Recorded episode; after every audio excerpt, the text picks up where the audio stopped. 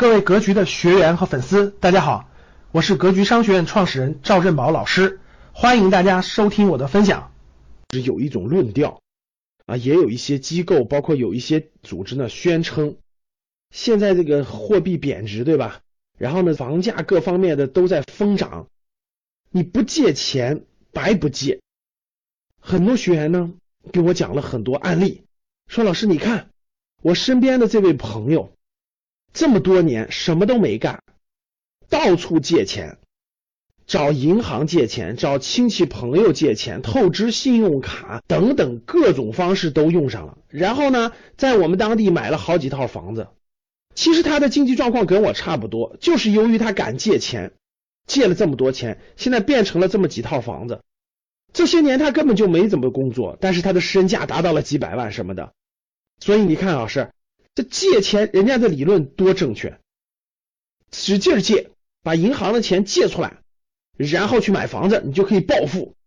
这种论调、这种言论啊，这种价值观，现在真的是在民间传播的非常多。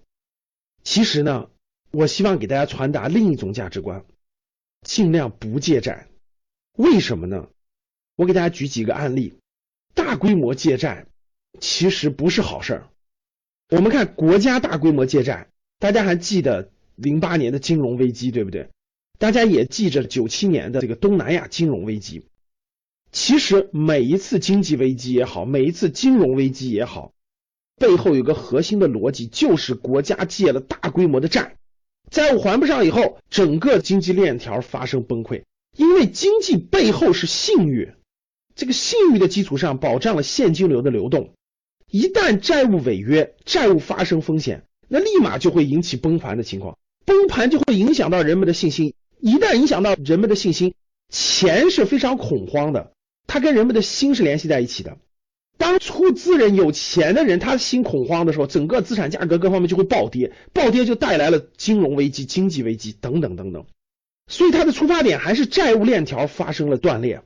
对于国家层面来说，大家看所有的这些金融危机、经济危机，都是借债超过了一定的范围，爆发了这个危机，后来都得要国家调用公共资金、调用政府的资金去填这个窟窿，然后慢慢再恢复信心，对不对？那中国这些年为什么走的比较稳健呢？就是因为中国的借债其实一直比其他发达国家要控制的低。国家借债有这么多的问题，我相信大家有所感触了。那企业多借债有没有问题呢？那太多了。放在我们身边的，最近咱们港股发生这个事件，叫辉山乳业。辉山乳业典型的借债太多，资金链断裂。我们甭管他是把这个钱投的这个房地产上了，还是用于扩大生产、扩大市场规模了等等，总之是借债超过了他的可承受范围。据很多媒体这个不完整的报道啊，借债真的是好几百个亿。每个月的利息都非常之高，他的收入已经无法支撑他的利息了。往远了说，大家想想，史玉柱当年怎么倒下的？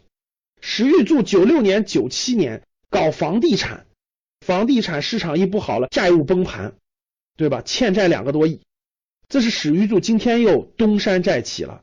那如果他没有东山再起呢？大家想想，大多数人会是什么结果？这就是企业大规模借债，最后是个什么结果？这样的案例比比皆是吧？同样，各位个人多借债有什么结果？个人多借债的这个结果还用说吗？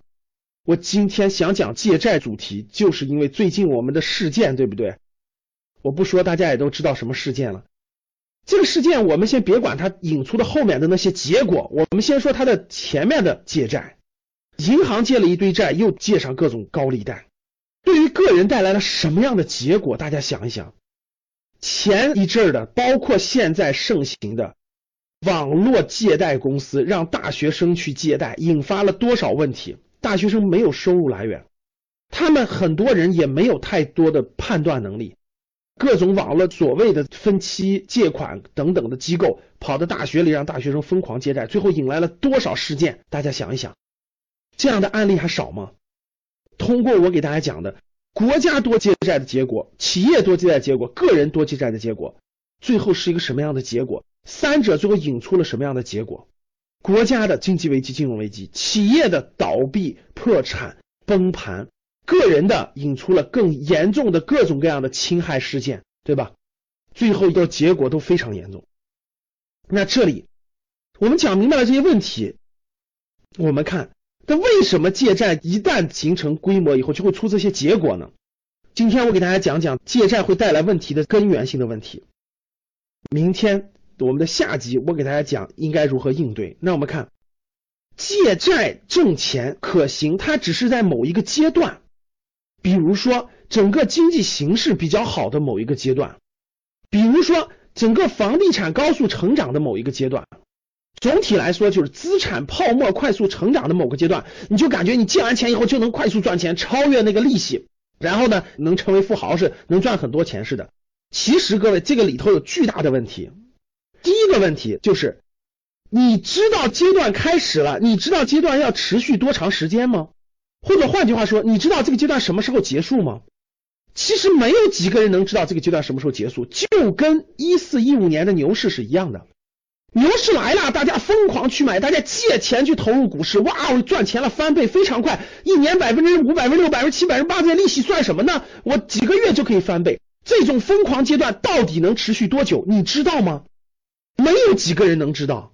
什么时候结束？你知道吗？不知道。那结束的时候，直接一下就把你带进去了，对不对，各位？所以没有几个人知道这个阶段什么时候结束。你在这个阶段当中，你疯狂借债能赚钱，这个阶段一结束，你就结束了这个历程，甚至你要倒赔回去。过去你身边的好多人借了大量的钱买房子，好像赚到钱了，那是因为不是不报，时候未到，时候一到，一切全报。还是那句话，该还的还得还，时间未到。那第二个就是，就算你这个阶段都成功了，各位，那你也只是在十年、十五年当中成功了。人的一生，你未来一生有多长时间？大家想想。未来一生有几十年的时间，大规模负债借大规模的债务就能赚大钱，这种习惯一旦养成，我问大家，你还会弯下腰、弓下身去赚那一点一点的小钱吗？你还会去赚那些利润一点一点的合理的利润吗？不会了，你这辈子后半生，你永远是赚的所谓的暴利，你就会想尽一切办法去找这种波段。那你敢保证你人生就每个这样波段都能找到吗？结果下一个突然有点某类资产又涨了，房价又涨了，哎，你就觉得是机会了。结果你又大规模负债进去了，最后的结果是什么？我相信你又回到原点。这就叫做人性。一旦养成人性以后，你如何控制出来呢？你知道什么时候喊停吗？所以这就是大规模负债养成习惯以后，谁都控制不住。国家会养成这种习惯，企业控制不住，个人也会控制不住。人性啊，背后都是人性。所以，今天我想跟大家互动一点，你身边有这样的人吗？总是借钱，总是借债，为了借债去发展。他看着很有钱，开着奔驰宝马，好像有很多套房，但其实背后他有大量的负债。你身边有这样的人吗？你如何看待这个问题？明天我给大家讲下半部分，我们应该怎么做？我们应该如何面对负债的问题？感谢大家的收听。本期咱们就到这里，想互动交流学习，请加微信二八幺四七八三幺三二二八幺四七八三幺三二，欢迎订阅收藏，咱们下期再见。